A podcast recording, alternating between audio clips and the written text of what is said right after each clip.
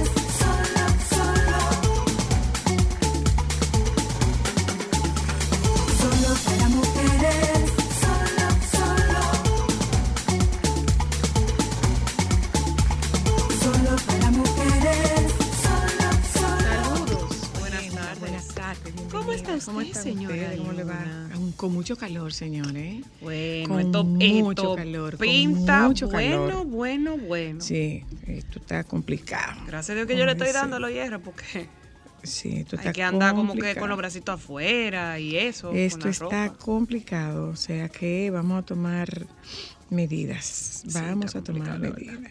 Ah, pero mira, el presidente Medina se quitó los lentes. ¿Y para qué? Parece que se operó de los ojos. Para verse look- más atractivo. No, yo no sé. Pero no necesariamente puede ser un tema de comodidad. Ah, Bueno, yo creo que él debió dejárselo, pues se, le, se veía más joven y menos des- eh, cansado. No. Es que los lentes son un buen cubrefalta. No, eh, eh, mira, él está sonriente. Uno no, usu- usualmente uno no ve fotografía de Danilo sonriente, Oh, y eso. pero aquí hay una foto sonriente, tú. ¿Mm? Ah, tú. Ah, tú. Monchi y Alexandra. ¿Qué con ellos? Dijo Monchi que ellos nunca fueron amigos, que ellos nada más tenían una relación laboral. Ay, Dios, ¿y qué fue? Pues estaba Monchito como lleno de odio. Bueno, lo habrán preguntado y él respondió eso. Que no, que no tienen. Debió decir, no, nos llevamos bien cuando trabajábamos ya. No, dijo no somos amigos, tenemos una relación, teníamos una relación laboral y punto. No hay que tener más. Pues está bien, Señores, palo por los 411 de Sergio Carlos. Un- lo único es un- el foro abierto, hay que tener cuidado con eso porque el foro abierto era lo que tenía, foro público era lo que tenía, eh, era lo que, lo que tenía Trujillo. Entonces Sergio en su canal de YouTube del Antinoti hizo, el presidente Abinader respondió todas sus preguntas. Ayer, Ah, qué bueno. titular en todos, en todos, en todos, en todos, en todos los medios. eh, la entrevista de Sergio Carlos al presidente Abinader. Eh, en el antinoti dijo el presidente, no tengo una varita mágica. Yo no puedo cambiar esos policías que fueron formados hace 10 años. No podemos razón. cambiarle inmediatamente. Yo lo que quiero es que el pueblo dominicano sepa que estamos haciendo lo posible.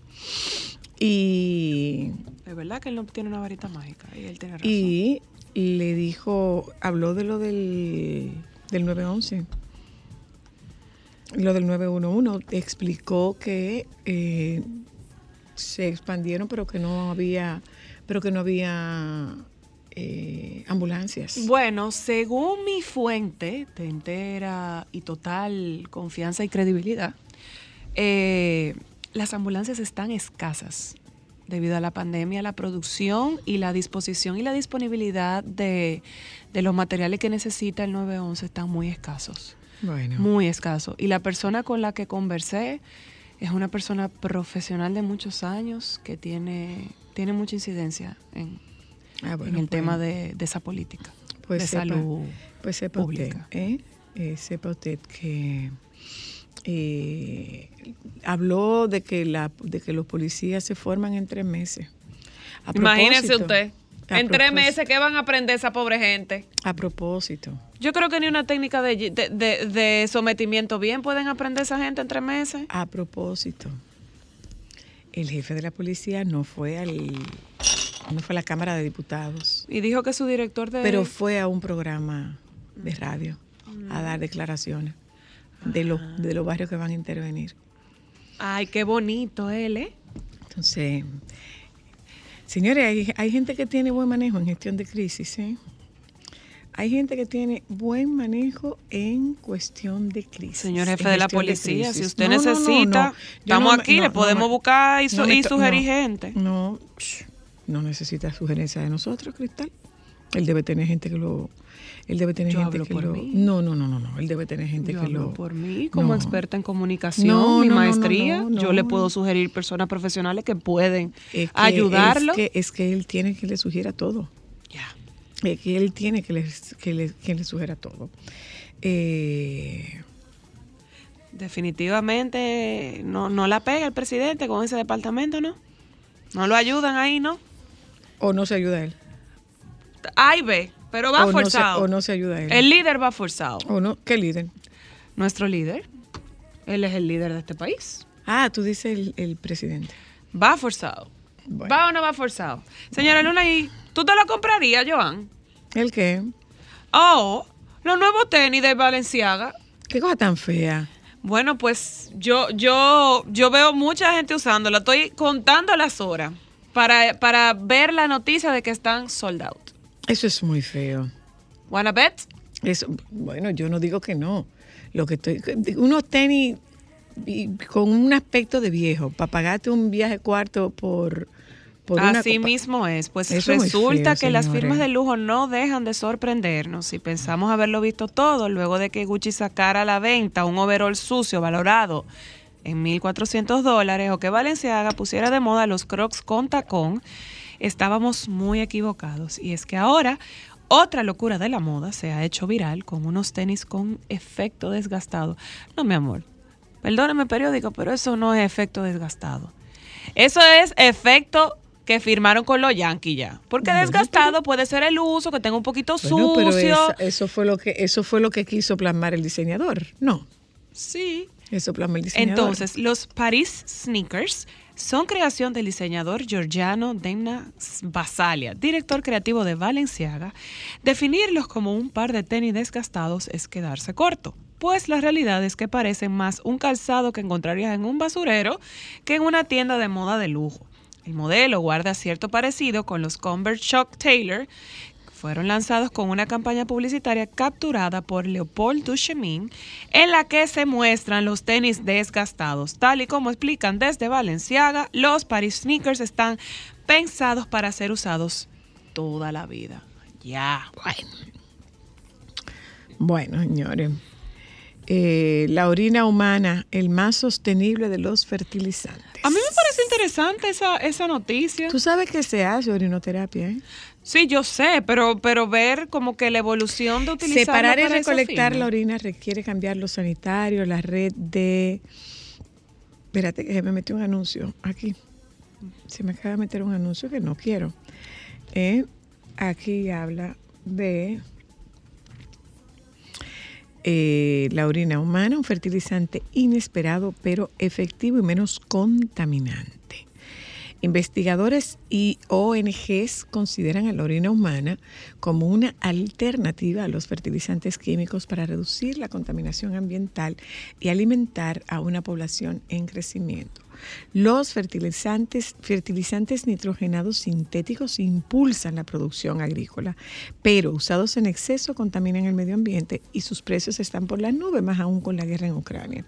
¿Con qué reemplazarlos? Con la orina, responden investigadores, incluyendo Fabien Esculier, que reflexiona en una revisión de los sistemas alimentarios para hacerlos más sostenibles. Para crecer, la planta necesita nutrientes, nitrógeno, fósforo y potasio, explica el ingeniero y coordinador del programa de investigación OCAPI. Cuando comemos ingerimos estos nutrientes antes de excretarlos, principalmente a través de la orina. Durante mucho tiempo, se utilizaron los excrementos urbanos en los campos agrícolas antes de ser reemplazados por fertilizantes químicos. Pero cuando estos nutrientes se liberan en cantidades demasiado grandes en los ríos, favorecen, por ejemplo, la multiplicación de las algas verdes y representan una de las principales fuentes de contaminación por sustancias nutrientes. Oiga usted. Mira, eh, difícil esto, lo de lo, lo del fiscal paraguayo, el fiscal Qué anticrimen. triste noticia, Dios mío. Eso me ha dado tan duro a mí. Eh, que fue Asesinado. en su asesinado en su luna de miel por un, asesinato por encargo, un sicariato. Dice la nota que Marcelo Pecci fue asesinado este martes en una isla próxima a la ciudad colombiana de Cartagena de Indias, donde se encontraba de luna de miel. La policía colombiana difundió una circular de búsqueda y captura con la fotografía de uno de los sospechosos del asesinato este martes de Marcelo Pecci, un fiscal antimafia de Paraguay que fue tiroteado mientras estaba de luna de miel en la isla caribeña de Barú. En la circular de la policía se ve a un hombre vestido de negro con un sombrero que oculta parcialmente su rostro y se pide la colaboración de la ciudadanía para identificarlo con varias líneas telefónicas y correos electrónicos para suministrar información. El director de la policía de Colombia, Jorge Luis Vargas, dijo en una conferencia de prensa que se ofrece una recompensa de unos 2 mil millones de pesos, equivalente a 490 mil Wow, dólares. pero, un, pero un dineral. El asesinato se produjo esta mañana en Barú, isla que está a unos 40 minutos en lancha desde la turística ciudad de Cartagena de Indias, donde Pechi, de 45 años, estaba de luna miel con su esposa, la periodista paraguaya Claudia Aguilera, Ay, con la que había contraído matrimonio el pasado 30 de abril en Ay, Asunción. mío. El hotel de Cameron, donde se hospedaba la pareja, que hoy mismo anunció que iban a ser papás, dijo que, cito al hotel, sicarios que llegaron en motos acuáticas a la playa asesinaron al fiscal. Además, continúa la cita, eh, digo, cierro la cita, además añadieron que los atacantes dispararon hacia uno de los guardias de seguridad de este resort de playa, pero que este salió ileso. Según la policía, Y su esposa. no se tenía conocimiento sobre la presencia del fiscal paraguayo en Colombia y por su cargo era una de las personas más protegidas de Paraguay. Las autoridades colombianas aún no entregan más detalles de quién puede estar detrás del asesinato de este fiscal especializado contra el crimen organizado, narcotráfico, lavado de dinero y financiamiento del terrorismo de Paraguay. Sin embargo, el presidente de Paraguay, Mario Abdo Benítez, apuntó al crimen organizado al enfatizar la lucha que lideraba el funcionario paraguayo, mientras que la Fiscalía de este país tildó de cobardes a quienes se esconden detrás de grandes estructuras criminales. El funcionario asesinado se había ocupado de casos mediáticos como la detención por falsificación de pasaportes, de, pasaporte del exfutbolista brasileño Ronaldinho, o la investigación del tiroteo ocurrido en el Festival Jau- Jaumina en enero pasado, donde murió la modelo e influencer Cristina Vita Aranta, Aranda, esposa del futbolista Iván Torres. La fiscal general de Paraguay, Sandra Quiñones, aseguró en declaraciones a la emisora colombiana Blue Radio que están estudiando la hipótesis de si Pechi, que manejaba el mismo todo su sistema de seguridad, habría sido seguido desde Asunción a Cartagena. Me- es que me chocó mucho. Sí, realmente. Es muy chocante. Un Realmente, que- ella dice que que, en sus vacaciones ella de miel dice, recién casado Tuve la oportunidad de ver declaraciones papá. de Ah, ella en las que ella decía que se habían ido sin seguridad porque se sentían seguros en Colombia. Pero aparentemente esta es una persona que lo, lo que he escuchado es que esta persona ah, probablemente había viajado con ellos en el mismo avión.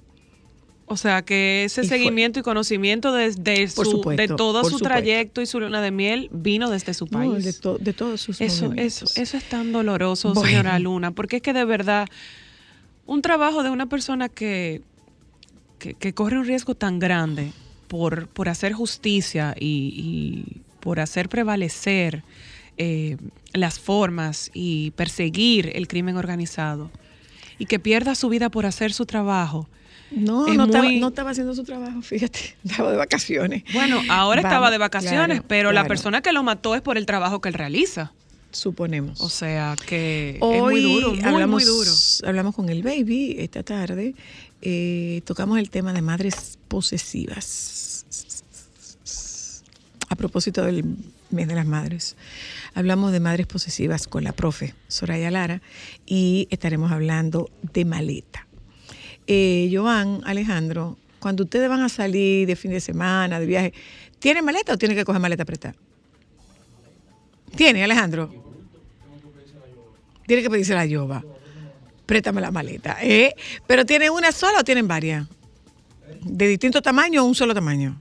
Dos tamaños. Dos tamaños. Entonces, ¿tú coges prestada las dos o coges prestada solo una? Ah, ok. Ah, cualquier cosa, para los viajes cortos en bulto, para los viajes cortos. Ok. Bueno, pues vamos a hablar de maletas esta tarde Solo para Mujeres. Señores, hay unas maletas que cuestan. A mí me mandaron una, un video de una que yo me quería comprar una maleta y cuando yo vi que eso costaba 950 dólares, dije, pero el set, me dijeron, no, no. Una, ah, no, hombre, no, mi amor. Hay algo en este país que se llama maleta suana. ¿Ustedes saben lo que es una maleta suana? ¿Usted no sabe lo que es una maleta suana? Eh, alguien que llame a este teléfono, por favor, 809-540-1065, que le pueda explicar a estos eh, popis lo que es una maleta suana. O sea, ustedes de verdad no saben lo que es una maleta suana. ¿Quién sabe lo que es una maleta suana? Hola, Claro que sí. ¿qué es una maleta suana? Díganle a estos jóvenes. Cuando me mandaban al campo, la funda de cemento se volteaba, se limpiaba y ahí le metían la ropa a uno. Una maleta suana, ahí está. Vámonos a publicidad, ya volvemos. Buenas tardes, ¿cómo tú- estamos? Mira, te mandé un video, ¿tú lo viste? Ay, sí. ¿Tú viste? ¡Qué Pero Mateo felicidad! es como una persona ya mayor. ¿Tú viste? Ya Mateo no es como un niño. Un señor adulto. Sí, como con sus reflexiones y su manera de actuar. Ay, Dios. Y tú quedo o sea, la felicidad porque iba para donde la doctora Paca. ¿Tú habías No, visto no, cosas no, igual? no, no. Que Él un niño fuera con esa felicidad a, a un odontólogo. A ver a la Bueno, doctora bueno, Paca. acuérdate que la hay, como, ah, hay odontólogos y hay doctora Sánchez. ¿eh? No, esa no es No, doctora no, no, esa es Sánchez, mi amor, te equivocaste. Doctora Hay, Paca. ah, ok. Doctora hay Paca. odontopediatras y hay doctora, doctora. Paca. Doctora Claro. Paca, que ese no puede ser más bello ese nombre. Claro, pero yo te dije a ti ayer que yo siempre le he dicho, no, tú te pasas, mira, tú sabes, eh, pero si yo te hago un cuento bien de eso, tú te caes muerta de, espérate, un mo- ahora óyeme, espérate. Ah, ¿tú me habías hecho el de- cuento? Que hay una tía Antes Paca. de, de hacerte, no, yo no te he hecho ese cuento. Antes de hacerte ese cuento, yo siempre le he dicho a mi hermana que ella, si no se hubiera, óyeme, no que no se dedicara, que si ella querí, quisiese dejar la odontopediatría, yo le financiaría un maternal. Sí, de tanto que le gustan. No, no, no. Además, ella tiene, óyeme, ella tiene ese don. Para que lo sepa. Ella tiene una conexión con todos los niños, ¿no? Para que lo sepa. Y el- no, eso es una cosa, bueno, y, y yo le vivo diciendo eso, bueno, pues déjame decirte del cosa de, de, de la doctora Paca, que yo me he sorprendido porque Mateo le dice la doctora Paca por el, Por el tío, tío Paco, Paco. por mí. Pero tú sabes que nosotros la relajamos hacia ella. ¿En serio? No, pero óyeme, ¿por qué nosotros la relajamos? Cuando mi papá le dio la CD, Ajá. que estaba en cuidado intensivo, él entró, cuando ella entró a saludarlo, él le dijo, eh, él se quedó mirándola así, le dijo, ay, cuánto tiempo, tía Paca. Y después descubrimos, investigando, que esa era una tía muy querida que él tenía, que había muerto ante, eh, estando ya él aquí en el país. ay Dios, y, pa- y viene y Mateo. ella, y ella se, y entonces vimos una fotografía y la verdad es que mi hermana físicamente se parece mucho a esa tía de mi papá. Y viene Mateo y la llama, doctora Paca. Ya lo sabe, y entonces ella como que no le da mente, tú ves. La No, doctora pero tú sabes, óyeme, porque a todo esto tú sabes que para nosotros eso no fue nada impactante, para nosotros eso fue risa y burla. Cuando él le dijo así. Bueno, pues y después Mateo después va donde de la doctora, Mateo va donde la doctora Paca a solicitud de él. Mamá, Sí. hace mucho que no vemos a la doctora Paca. Bueno, eso está muy bien, así que Baby. yo los que mira, ayer Espérate, para pasar a esto, tú no le das seguimiento al basquetbol, ¿verdad? Pero hija, eso fuera lo último. Que le diera seguimiento. No, a mí además es un, a mí esos deportes donde cosas, a mí de esos deportes que brincan y se dan, y qué sé yo, que nada de eso, yo veo nada de eso que yo sufro. Espérate, baby, porque Joanny, ¿qué fue lo que le pasó al Horford anoche? Le dio un codazo a un jugador, en sector, le dio un codazo a un jugador y lo perrió. ¿Lo perrió? Que no es usual en Horford. Perriado, o sea, conmigo no. Con nosotros no. Traducción en el eh, eh, eh, en lo en el patio. Se nos lleva la luz, pero tenemos planta. Claro, le dijo. No, le dio, le dio. Le dio. Pero folclórica, Ay, ¿viste? A Mi propósito, amor. tú viste que dijo Amelia que ella quiere uno o dos más. ah, pero ya tú sabes, ¿verdad? ¿Qué? Los que los van a mantener todo lo que opinaron. Claro. No, y tú sabes qué, vi que alguien Ellos decía Espérate un que- momento, no, que ella puede, Que devuelva ahora que estoy en el programa. Porque con las niñeras que tiene, señores, Amelia es una super madre, es una madraza, sa, sa, sa, sa, sa, sa, Bueno, nada más hay que ver. Y eh, eh, lo de Amelia tener una familia grande no es un deseo de ahora. De Amelia siempre quiso tener una familia grande. Porque Bueno, Amelia, ella tiene Amelia para es hija única. ella tiene, tiene para mantenerlo, tiene el tiempo, tiene la pareja, Bueno, y tiene el deseo y- que y el con- y el compromiso con la calidad de la crianza de Bueno, sus hijos. sobre todo esa Es parte. Una super madraza. Yo recuerdo que eh, nosotros tuvimos a Amelia en la boda de Carol, que Ámbar y yo hicimos la boda de Carol, que es la mejor amiga de Amelia, y Amelia vino exclusivamente a la boda y de aquí se fue para el aeropuerto porque al otro día Ian cumplía años. sí, sí, sí, sí, sí, sí. Y Sí. ella no iba a faltar No, a estar pero en el no- cumpleaños no de su hijo. O sea, una- es- es una mamá muy, muy, muy, muy dedicada. comprometida, o sea, no es un Sí. tema de... de- no, un y tema se de- le nota, se nota, se nota en Pero esos además, a- aquí entrenó, con lo bonito que le salen, que sigan. Ay, sí. Además, además, con lo bonito que le salen, que sigan. Ya, baby, te interrumpí. Se- continuamos, perdóname. Entonces, mira, ayer se inauguró y va a estar hasta el 19 de mayo una actividad muy interesante, que es una exposición, se llama Arte por un cubo. Por es un tubo. concepto, es un concepto para proyectar a creativos criollos eh, y eh, es una exposición itinerante que va a cambiar, es decir, que va siempre a tener eh, talentos nuevos en esta exposición. Son seis diseñadores en cada edición, como las seis caras de un cubo geométrico. Mm. Entonces, las exposiciones se- eh, van a ser itinerantes, estarán en puntos estratégicos de la República Dominicana. Esta primera edición es afrocaribeña, tipo showroom. Se está realizando en las instalaciones de un lugar aquí que es majestuoso, es un estudio, es un showroom de un decorador eh, que se llama Francisco Guzmán. Mi amigo Francisco Guzmán. Ajá.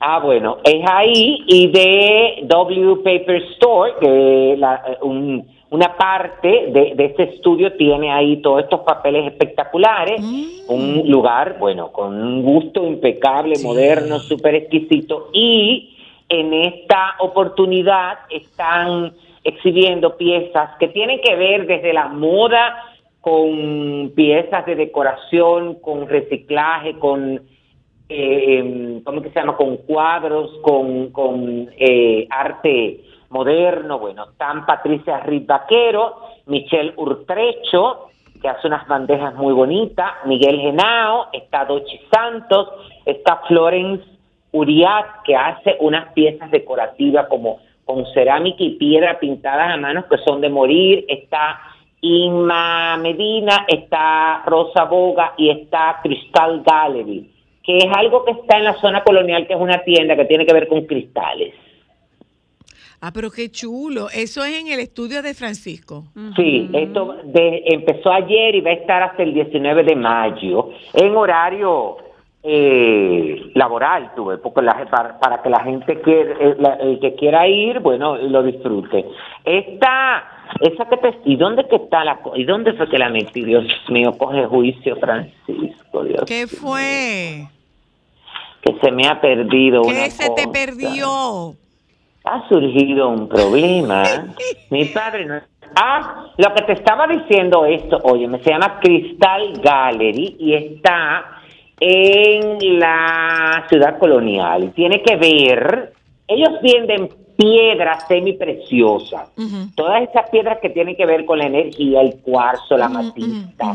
To- Pero, una, pero un espectáculo. Entonces, Ay, todos ellos están ahí en este espacio, porque la verdad es que yo le decía a Francisco ayer cuando estuve, porque Francisco siempre se ha preocupado mucho en sus espacios, tanto en sus espacios profesionales eh, donde él recibe a sus clientes como los que los contratan para que él los haga, de que haya mucha armonía, de que haya mucha armonía, que las energías estén controladas. Y la verdad es que, mira, pese a que ahí había gente, mi hermana, yo lo sentí desde que entré Ajá.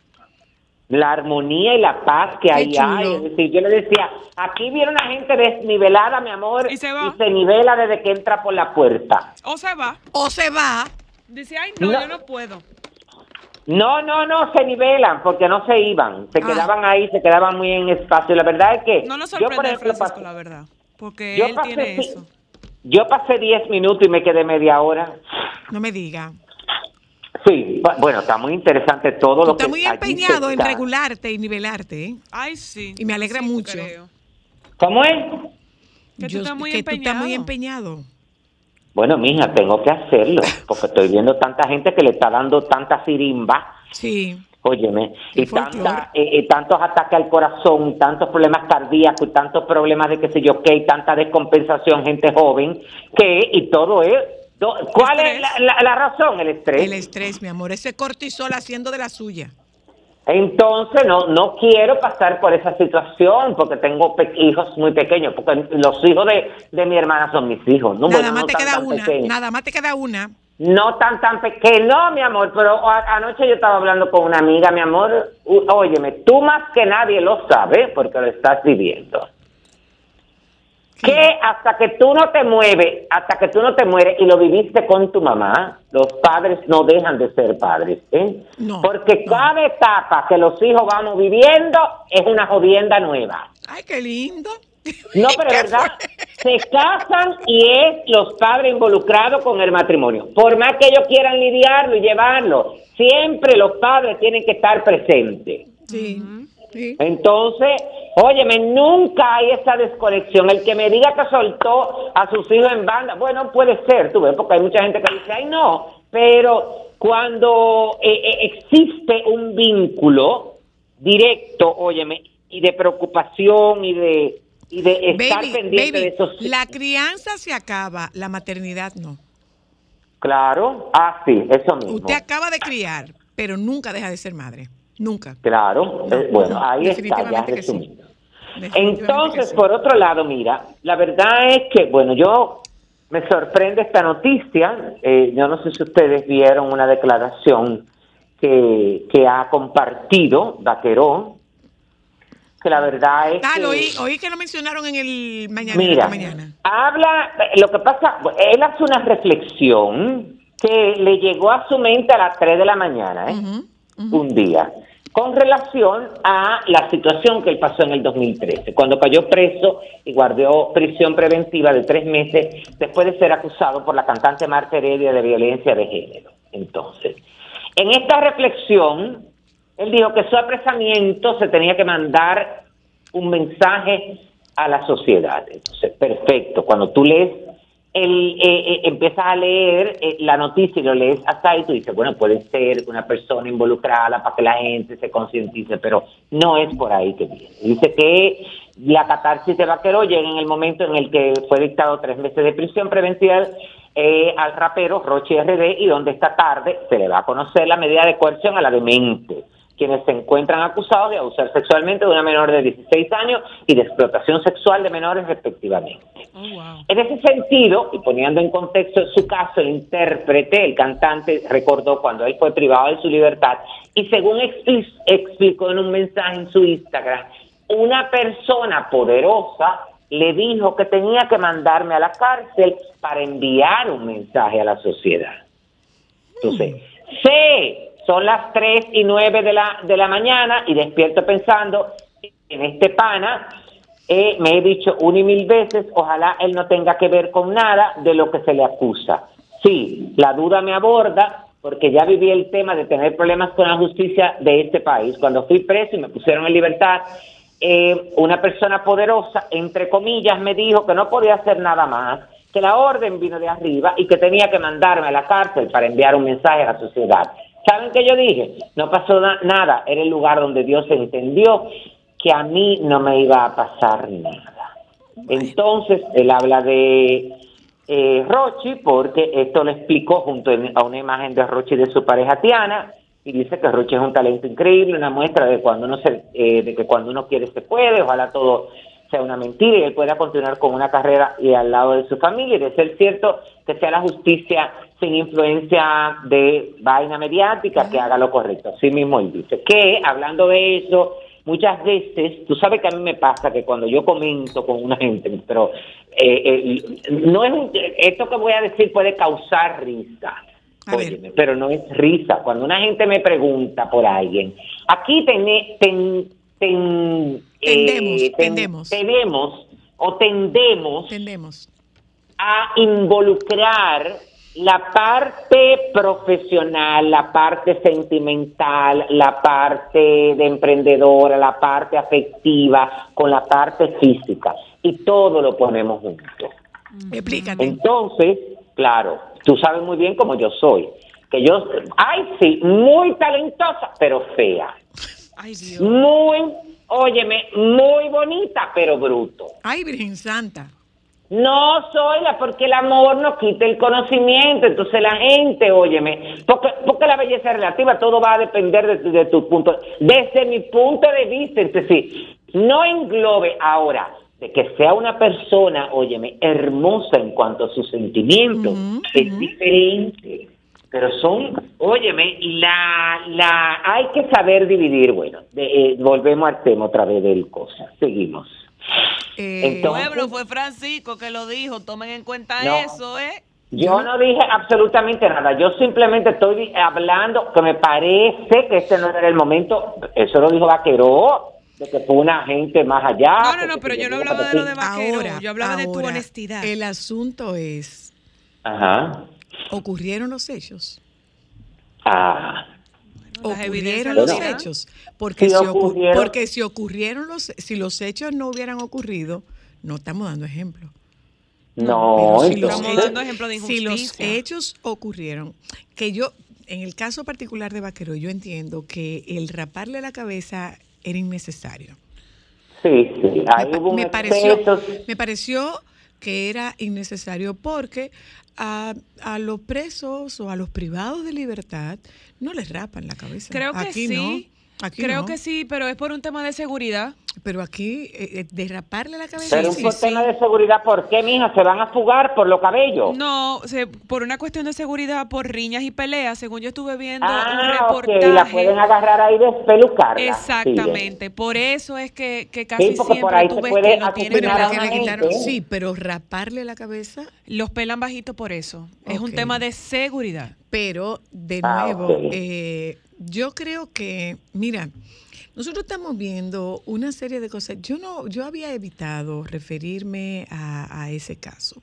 Ay, tema. Eh, mira, eh, nosotros, yo no sé si tú viste un- una noticia de un ex Garibaldi Ay, que ay, ay. Sí. está sentenciado Alarmante y preocupante. a 19 años ay, porque abusaba sexualmente de su hija desde los 5 hasta, Hasta, los, los 14. 14, años. Ay, Sí, qué sí. cosa más horrorosa, papá Dios. Entonces, Pero tú sabes, Zoila, que yo, porque ese es un, eh, ese es un proceso y un caso que tiene un año en México. Sí, sí. Y cuando a ti te salió al principio, la verdad es que yo me impacté, pero a mí me pasa, y a ti te debe de pasar, y a Cristal también, que muchos casos no se le da el seguimiento que se le debe de dar. Totalmente. Y hace como tres meses yo estaba conversando con alguien de, de una situación X, tú ves, y me llegó a la mente eso. Y me puse a investigar eh, y decía la, la, la, la información, daba la información de que estaba todavía en proceso. Pero gracias a Dios que llegó, óyeme, a esta conclusión y a este dictamen y a esta... eh, a la sentencia definitiva. Ajá, ajá. Entonces, eh, es, esa es una situación, o sea, nosotros no podemos eh, apoyarnos en que fulano lo hizo y no pasó nada. El hecho de que fulano lo hiciera y no pasara nada no es una justificación para que Mengano lo haga y tampoco Claro. pase. Y tampoco pase. O sea, si es, si es una, si es un atentado contra la ley, es un atentado contra la ley. Y en el caso de, señores, ustedes tendrían que tener la oportunidad de conversar con una, con una víctima de abuso sexual o con una víctima de incesto. Ustedes tendrían que tener la oportunidad para saber cómo eso impacta la vida de una persona. A mí me Claro. eh, Y eh, esa cuánto, miren, yo, yo le voy a De poner un caso. Le voy a poner un caso. Uno de los, de los, una de las situaciones más difíciles que confrontan los niños y adolescentes víctimas de abuso sexual, ¿ustedes saben cuál es? Que las personas que están llamadas a defenderlas no las defienden porque no les creen. Entonces, Ajá. ahí hay un hecho todavía más grave, porque yo confío en que si yo te digo a ti que está pasando esto, tú me creas. Yo recuerdo, aquí había, nosotros, no, no aquí, yo veía una serie que se llamaba Intervention. Había un caso que a mí me marcó de una muchacha, era una niña, que se mudó, esto era en Estados Unidos, la niña se mudó, eh, la familia se mudó a otro, a otro vecindario y ella estableció una relación eh, muy cercana con una amiguita, una vecina que era su compañera de escuela. El papá de esa vecina abusaba sexualmente de la niña y el padre de la niña era un policía. Ella le dijo a sus padres, a su papá particularmente, ella le dijo que, su, que el papá de su vecina la tocaba. Y el papá, que era su autoridad familiar y además de su autoridad familiar, una autoridad, porque era policía, no hizo nada para evitar un escándalo en el vecindario y que se dañara la relación con la familia. ¿En qué terminó esa historia? Esa muchacha desarrolló, el abuso sexual consistía en una felación. El, el adulto obligaba a la niña a sexo orobucogenital. Y el- la niña desarrolló una anorexia que no podía, no tragaba, O sea, no tragaba. Ella masticaba. Por ejemplo, ella masticaba, ella se comía una manzana y ella chupaba la manzana, extraía el jugo y, lo escu- y escupía la manzana. Ella se podía poner un, una hamburguesa en la boca, ella la masticaba, pero no tragaba absolutamente nada. Los jugos y escupía. Eh, eso la llevó a un ingreso, eh, a ponerle levín, a ponerle un, hacerle una una colostomía. En resumen, esa muchacha se casó y perdió a sus hijas, tenía dos niñas, ella perdió a sus hijas porque eh, ella no se podía ocupar de sus hijas. O sea, la vida se le convirtió en un desastre. Todo por el abuso sexual que cometía una persona de sus afectos con quien se suponía que ella estuviera segura y un papá que no le creyó y que no la defendió. Entonces, eso no es tan simple. Pues tú escuchas que... No, y por además qué- de eso- ¿Y por qué no lo dijeron antes? Y ahora es que lo vienen a decir. Eso no es tan Bueno. simple. Eso no es tan simple. Sobre todo en una sociedad en la cual el abuso sexual está tan normalizado. Bueno, Está tan y normalizado. ahí sí somos grandes. Entonces, eh, a nivel mundial, señora Luna, porque eso no es solamente en este pero, país. pero bueno, en el caso de nosotros, culturalmente el abuso sexual está muy normalizado.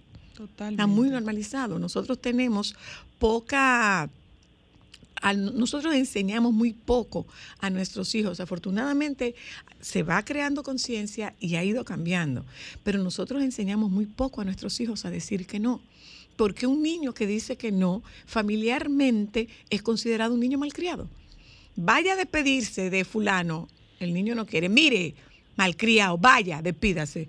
Óyeme, si un niño te está diciendo que no quiere, por alguna razón te está diciendo que no quiere, respeta la voluntad de ese niño.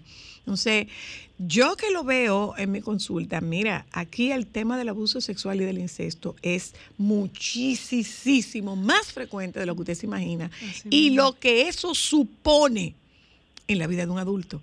Y no se trata de curar niña interior, se trata de lidiar con un trauma de la infancia porque una persona que se supone te cuidara abusaba de ti y cuando tú pediste ayuda no te hicieron caso porque no te creyeron. No es tan simple, ¿eh? eso no es tan simple.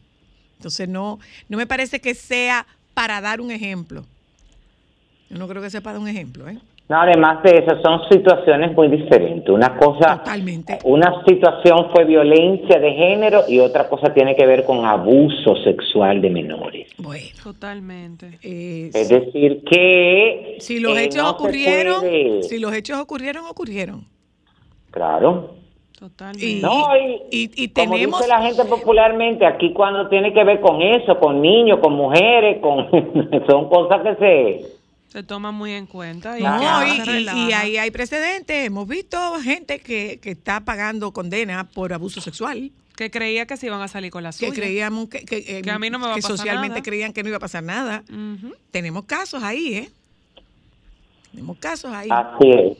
Bueno, eh, dime qué más, baby. La eh, baby, ¿cómo ¿tú tienes la- maleta o tú coges maleta apretada?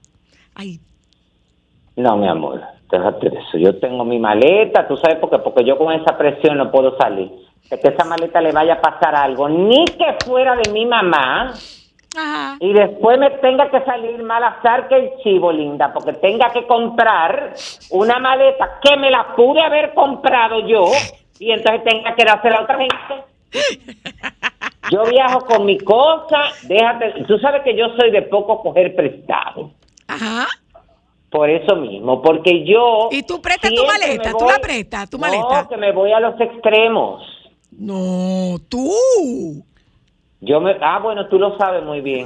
Y ahora, con las restricciones del el equipaje, ya tú sabes que ahora tengo que pagar cuarto de más porque entonces tengo que irme en primera o en, cla- en business para poder llevar el vestuario porque no me puedo ir con limitaciones. ¡Qué fino! Hablemos para que arreglemos esa maleta tú y yo. Eh, ¿Tú crees? Sí. Yo no quiero enfrentar esa realidad. Te quiero, Mira. te tengo que despedir ya, baby. espérate un momento, Dime. no me despida. Tú sabes que la reina Isabel II, eh, la verdad es que parece que está muy mal de salud, ¿eh? Sí, sí. Porque hoy se supone que ella tenía que estar presente en la apertura del Parlamento y por problemas de salud no pudo estar. El príncipe Carlos la sustituye por primera vez a ella y esta señora sola, pe- perdón, solamente es la tercera vez que ha faltado, solamente ha faltado por el nacimiento de Carlos y por el nacimiento de Eduardo, ¿eh? Oh, sí. Oh, sí. Es decir, que, eh, bueno, el COVID, la- la- las consecuencias en el caso de ella le han dejado muchas secuelas, además de que otros dicen que realmente eh, por eh, recomendaciones del de, los médicos, por la celebración del 70 años de ella como reina de Inglaterra, los, médicos le han aconsejado, "Mi- mire señora, cójalo suave, que usted se va a desgastar mucho en esas celebraciones, le va a dar una sirimba, es mejor que ahora le vamos a poner sus sueros, ahora vitaminados, para que usted esté derechita durante esa celebración y ya, Bye, baby. adiós. Francisco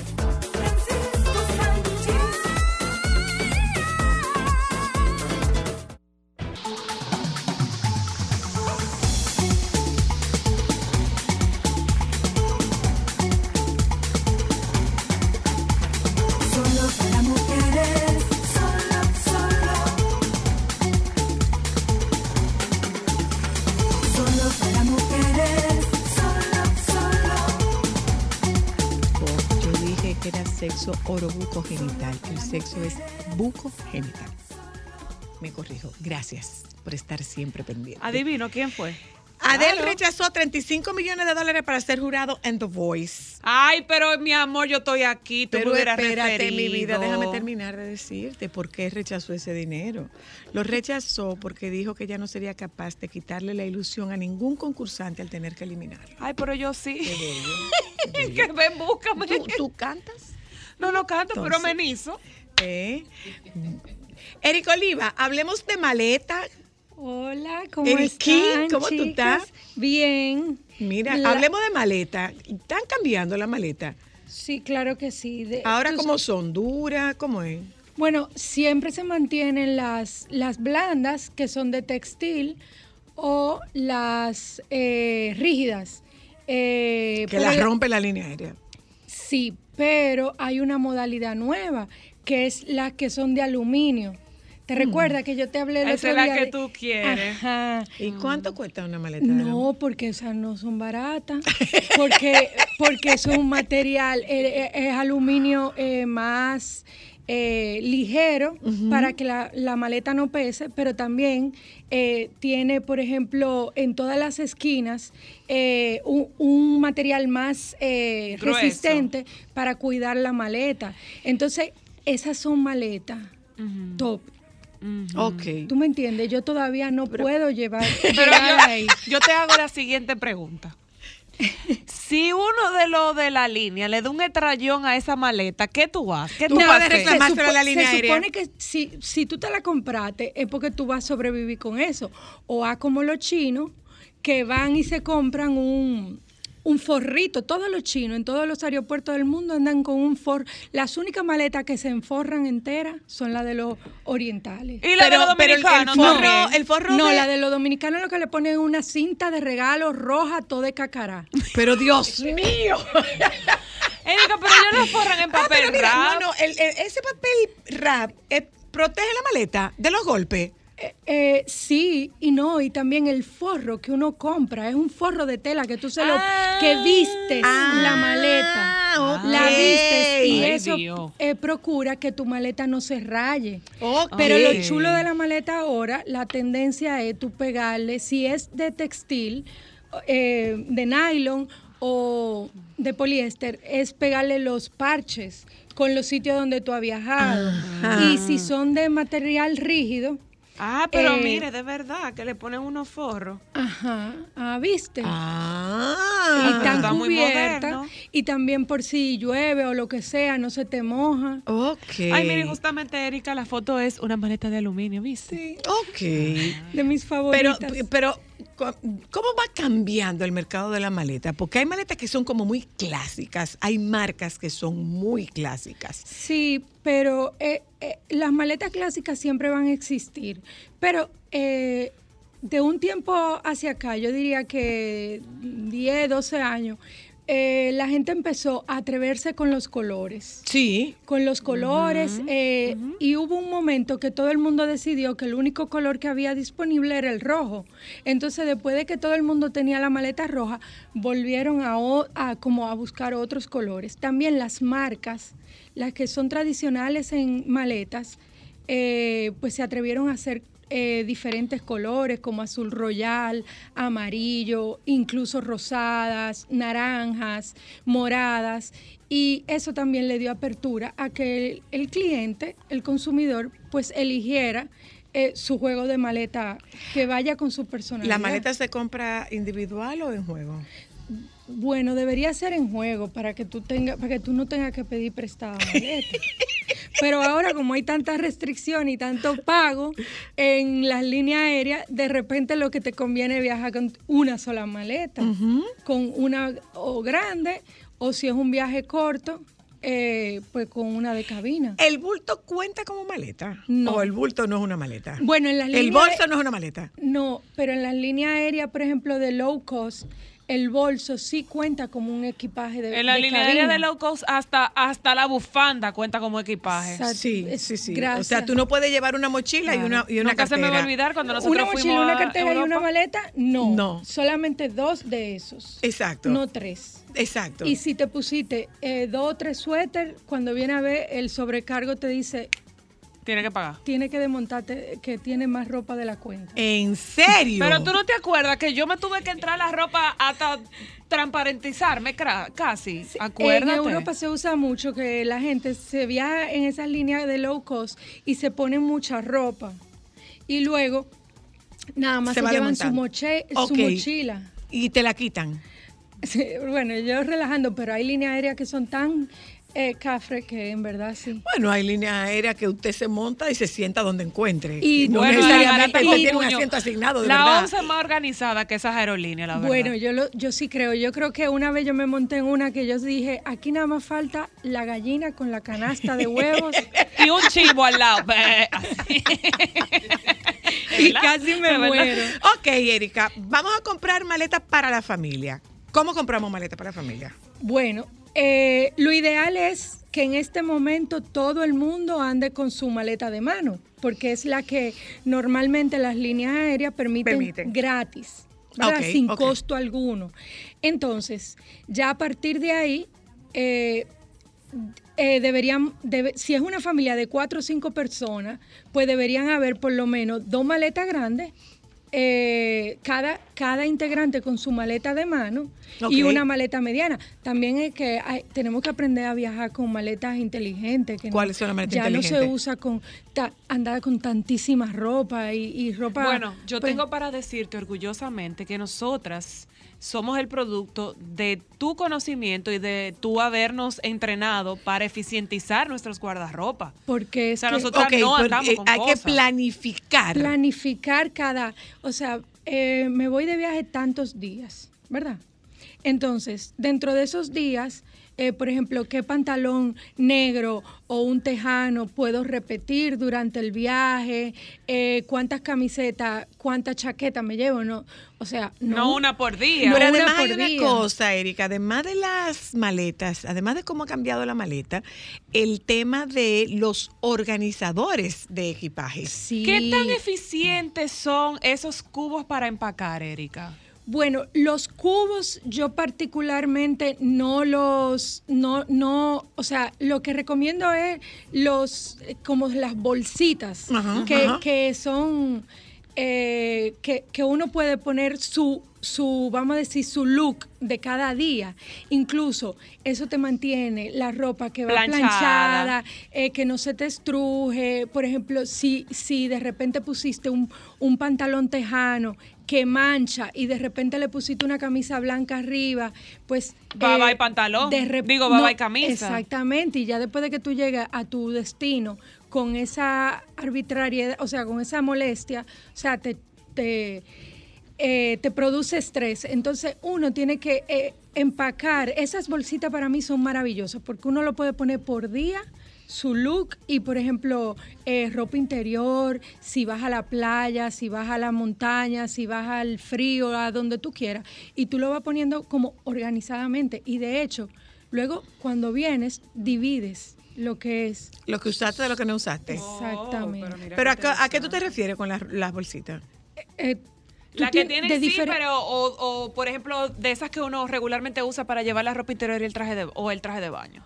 Bueno, es que toditas te pueden servir O las de repente, que tú incluso la- la- las plásticas que De uno supermercado. compra, Claro. Tiene mucho que ver el... el, que el- la favorita de Zoila. Sí, claro. Ah, sí, las Sí, mejores claro, amigas de la claro, señora claro. Luna. Sí. Pero Mira- tiene lógica, señora Luna, que Claro, empacar es que así. yo empaco así. Es que yo empaco Claro, así. Yo aprendí por ti. Y de repente tú sacas tu, tu bolsita y ya tú sabes.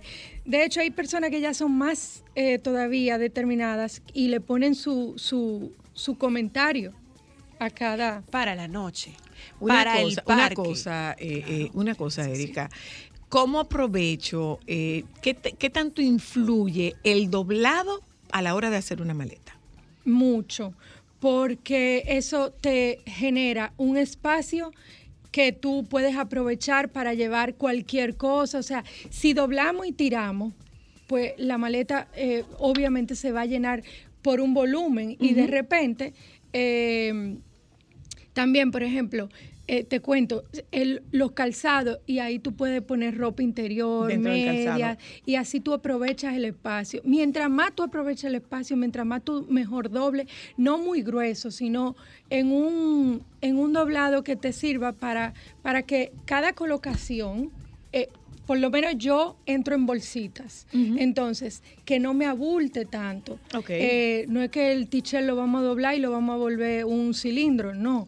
Es como un doblado que también llegue la ropa eh, sin estrujar. Que no, saque, no parezca sacada de la boca de un burro. Pero Y- y- Y, definitivamente- fina- finalmente, Erika, eh, tu recomendación de compra de maleta.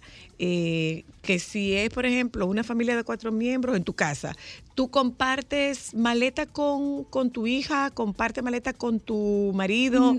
No.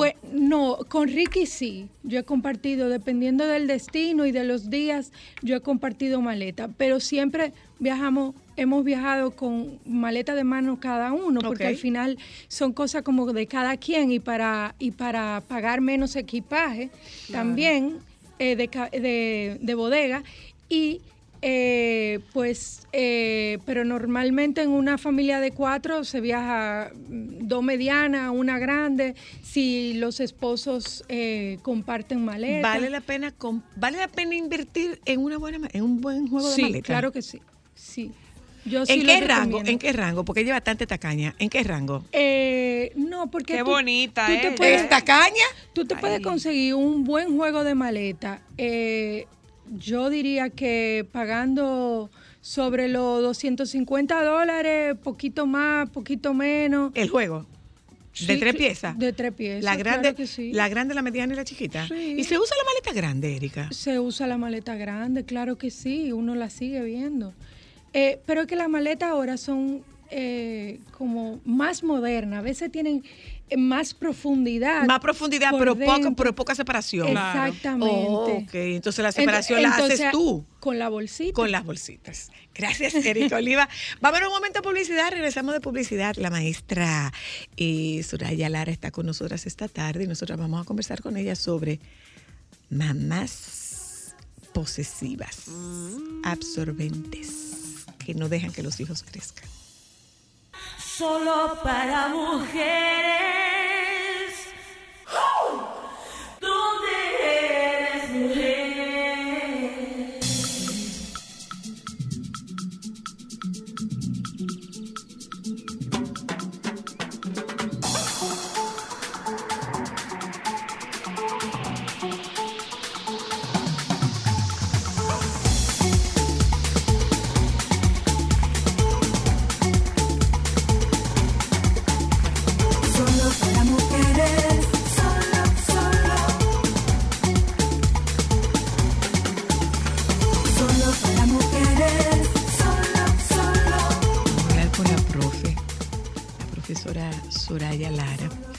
Eh, con ella nosotros vamos a hablar de madres posesivas.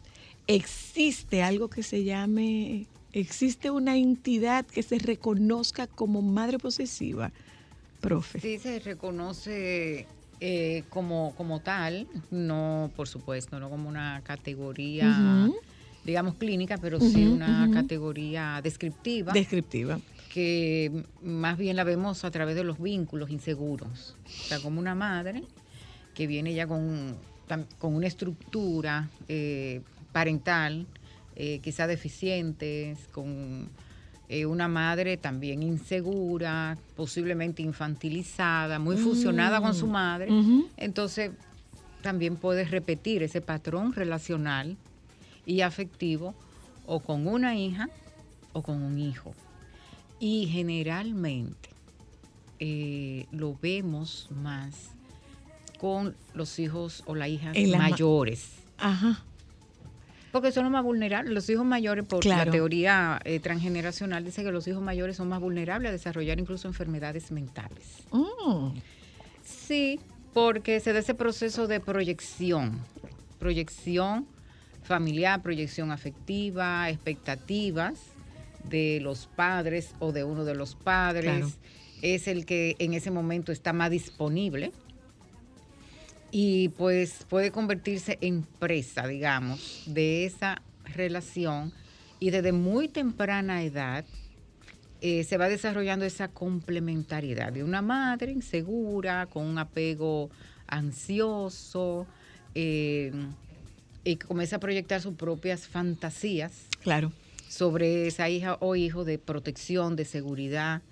eh, y pues comienza esa complementariedad de una, la madre comienza a desarrollar una serie de conductas, eh, de mensajes que va condicionando a esa hija o ese hijo a ese tipo de relación. Pero eh, convierte a esa hija o a ese hijo en una figura que no es. Por supuesto, porque el hijo o la hija tiene que cumplir con esa expectativa de yo estoy aquí para mamá, Exacto. para acompañar a mamá, para cuidarla. eh, y satisfacer también las expectativas de, de, de la propia realización de, de- esa madre. de la madre que, se le quedaron, que se le quedaron que truncas. quedaron trunca. Entonces, eh, por ejemplo, si es una mamá que además tiene una personalidad narcisista. Mm. eh, pues eh, va a desarrollar, va a querer que su, su eh, hijo o hija sea muy notable, Exacto. que sea muy reconocido, porque es la madre que usa a sus hijos como, como de, la digamos como la pantalla. Mira qué, qué excelente madre Exacto, soy. exacto. Eh, lo logré, pasamos de curso, nos graduamos, incluso porque esta madre mm, hace las- hasta las tareas por, por, por los hijos para que ella, para ella quedar bien. Ok. Una ¿verdad? pregunta, Sí. eh, eh, Soraya. Este es el tipo de madre que usa el no me. No me hagas. Sí. No me traigas.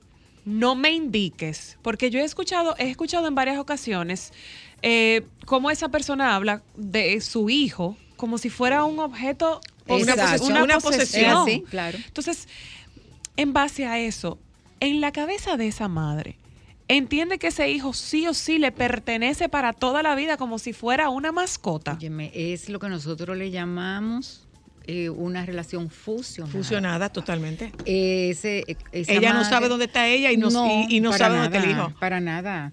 Eh, incluso ahora revisando eh, en mi Instagram, que escribí algo sobre la madre que duermen con los hijos y alguien me hizo un comentario que si era que yo no estaba de acuerdo con el colecho. Y yo dije, no, es que yo no me estoy refiriendo al colecho. No. o sea, eh, Hay una no edad es- en la que en verdad es, un periodo muy preciso, muy bien definido. Ahora, y pero a una mamá posesiva eso puede ser un factor este de, pres- de precipitante para quedarse con ese hijo en la cama. Eh, dormir con ellos, o sea, yo he visto muchachos, o sea, cuando trabajaba más con adolescentes que dormían con su mamá todavía y era un conflicto cuando se iban a casar. Claro. Ahí, ahí va mi claro, otra pregunta. claro. Conflicto hasta de- de- pero pasa, tam- pero, pero sexual. pasa pero pasa también eh, Soraya que ese en el caso del varón bueno puede pasar con la hembra También, que se convierte en un pseudo esposo Ahí va mi pregunta. puede Soraya. pasar incluso con la hembra que juega un rol de esposo en la casa Y se le asigna directamente. sí sí sí ¿Qué, sí Se le asigna. qué pasa en la vida y la autoestima de, de estos hijos que tienen madres posesivas, sobre todo al momento de la toma de decisiones para ellos y de su independencia? o la creación de familia Bueno, eso va Mira, aparte. eh, Vamos qué por lo difícil que quepan ¿verdad? tres. A veces eh, hay muchos divorcios, separaciones Hmm. que se dan porque se activa un triángulo relacional. ¿verdad? Donde eh, eh, la que lo activa primer- ella lo- La mamá. Sí, en el sentido, y el mismo o hijo o hija atrapada Exacto, en el triángulo, porque está en una situación permanente de estrés en que tengo que elegir Entre, mi mamá y mi responder a las expectativas, el cuidado, el amor, las exigencias de mi madre con lo que me corresponde en esta etapa En la formación de mi propia que familia. Es mi propia familia. Eh, entonces se encuentra entre las expectativas de la madre y las expectativas de la esposa, de la nueva pareja. Entonces eh, se arman unos conflictos crónicos sí sí porque la pareja que no entiende esa fusión con la madre dice, pero es que no puede ser que tú antes de llegar a mi casa todos los días pase por donde tu mamá. No es posible que tú y yo, que nos estemos levantando, la primera llamada que haya en el celular es la de tu mamá. O sea, porque es una conducta persecutoria. Porque Exacto. Aunque podamos decir que hay varios niveles de mamás posesivas, porque hay unas que son muy, muy bien encubiertas, son sutiles. Muy, muy agradables. Eh, te quiero, lo hago porque te quiero, porque te cuido, eh, para ayudarte, porque, por ejemplo, las mamás posesivas tienden a hacerle creer a esa hija o hijo que no son competentes, Mm, claro. Eh, que no pueden hacer las cosas. son Sí, madres no descalificantes. están. Claro, porque si te hago incompetente, si te hago... poco siempre me vas a necesitar. Vas a necesitar de mí. Claro. Entonces, esto es una configuración no tan eh, emocional, pero también se coloniza el pensamiento de ese hijo o hija de cómo eh, yo no puedo hacer una cosa porque mi mamá se va a molestar si yo no se lo informo. Antes tengo que consultar con mi mamá antes de yo tomar esta decisión. Antes tengo que ver si mi mamá está de acuerdo que me voy a casar, el cómo me voy a casar, dónde lo quiero hacer, cómo lo quiero hacer. O sea que hasta es la elección de es esa una pareja debe ser aprobada es es por una esa madre. infantilización Ay, es una infantilización se da esa, eh, porque eh, se va dando esa complementariedad, o sea, ¿qué es lo que vamos analizando? Eh, mamá, ¿qué, qué, ¿cuál es el repertorio conductual de mamá posesiva? Ujú. Y cómo él va reaccionando a esas demandas, que tú sueles ver tristeza, sentimientos de culpa. Exacto. Porque es la mamá que le va a ser culpable. ¿Y por qué tú no me dijiste que tú ibas a comprar un carro? Y así es que yo me tengo que enterar. Porque fulana me dijo. O sea, ella entiende que él está obligado a comentarle todo. absolutamente todo Y si él no lo hace porque está tratando, ¿verdad? De decir, no, pero es a mi esposa que yo lo tengo que decir. O yo lo voy a hacer y después que lo haga, entonces yo lo se comunico. lo participo Pero, lo pero no se lo consulto Sí, pero lo va haciendo este, con un sentimiento de culpa que Claro. cree que está traicionando. Una cosa, para despedirnos. Soraya, de antes que, es que tiene que llegar más temprano. Tenemos que traer a Soraya más temprano. Lo que pasa es que teníamos a Francisco hoy. Ya, una cosa, Soraya, antes de irnos. Eh, profe, como que Soraya, una cosa, profe. ¿Se puede resolver esa situación? Sí, Solo con libro de autoayuda. Eh, es un poco difícil a menos que se sepa identificar, estoy sintiendo culpa, cómo voy a manejar la culpa, eh, cómo establecer los límites físicos y psicológicos. Claro. Porque poner físico la distancia, Exacto. aún tú la pongas. No voy No a ir es- todos los no días a la casa claro. de mi mamá después que yo me casé. Eh, te puede generar un sentimiento de culpa, pero tú te puedes entretener otra cosa. Pero ese límite psicológico de la angustia también que te genera por lo que mamá te va a pelear, que te va a llamar, que te va a decir, y todo lo que tú vas pensando de lo que mamá te va a comentar o te va a recriminar, cómo eh, comienza la persona a tener una serie de reacciones emocionales que lo pueden atrapar, ajá. lo van, a, lo van a atrapar y volver atrás a la posición original. Y habría que ver si esa persona que dice, bueno, con libros de autoayuda lo voy a superar. No. Hay quienes dirían que sí, pero hay otras personas que no se dan cuenta y dicen, no, no, no, esto es demasiado terrible y vuelven a la zona de confort, a esa dependencia que no la ve como dependencia Para evitar el pleito con mi mamá. Y, y para evitar la angustia que le genera, que La se genera sí de mismo. Pero mira, su eh, madre. Ay, antes de padre, irnos, Dios un mío. detalle, un detalle sumamente importante. Esas mamás posesivas, como tú dijiste, profe, son mamás narcisistas. narcisista o también controladora, que tienen el, un poco la personalidad TOC. Ah, ok. No la podemos dejar fuera, tampoco. Gracias, profe. Gracias. Eh, vamos a poner la cita con la profe para de una vez. Señores, eh, nos juntamos con ustedes mañana. Por ahí anda el, el doctor Nieve. Ahorita nos saca con la sábana por un canto. Eh, Él nunca ha hecho eso, en Nos juntamos con ustedes mañana, si Dios quiere.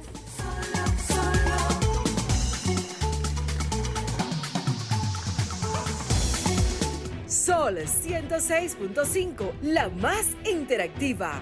Una emisora RCC Miria.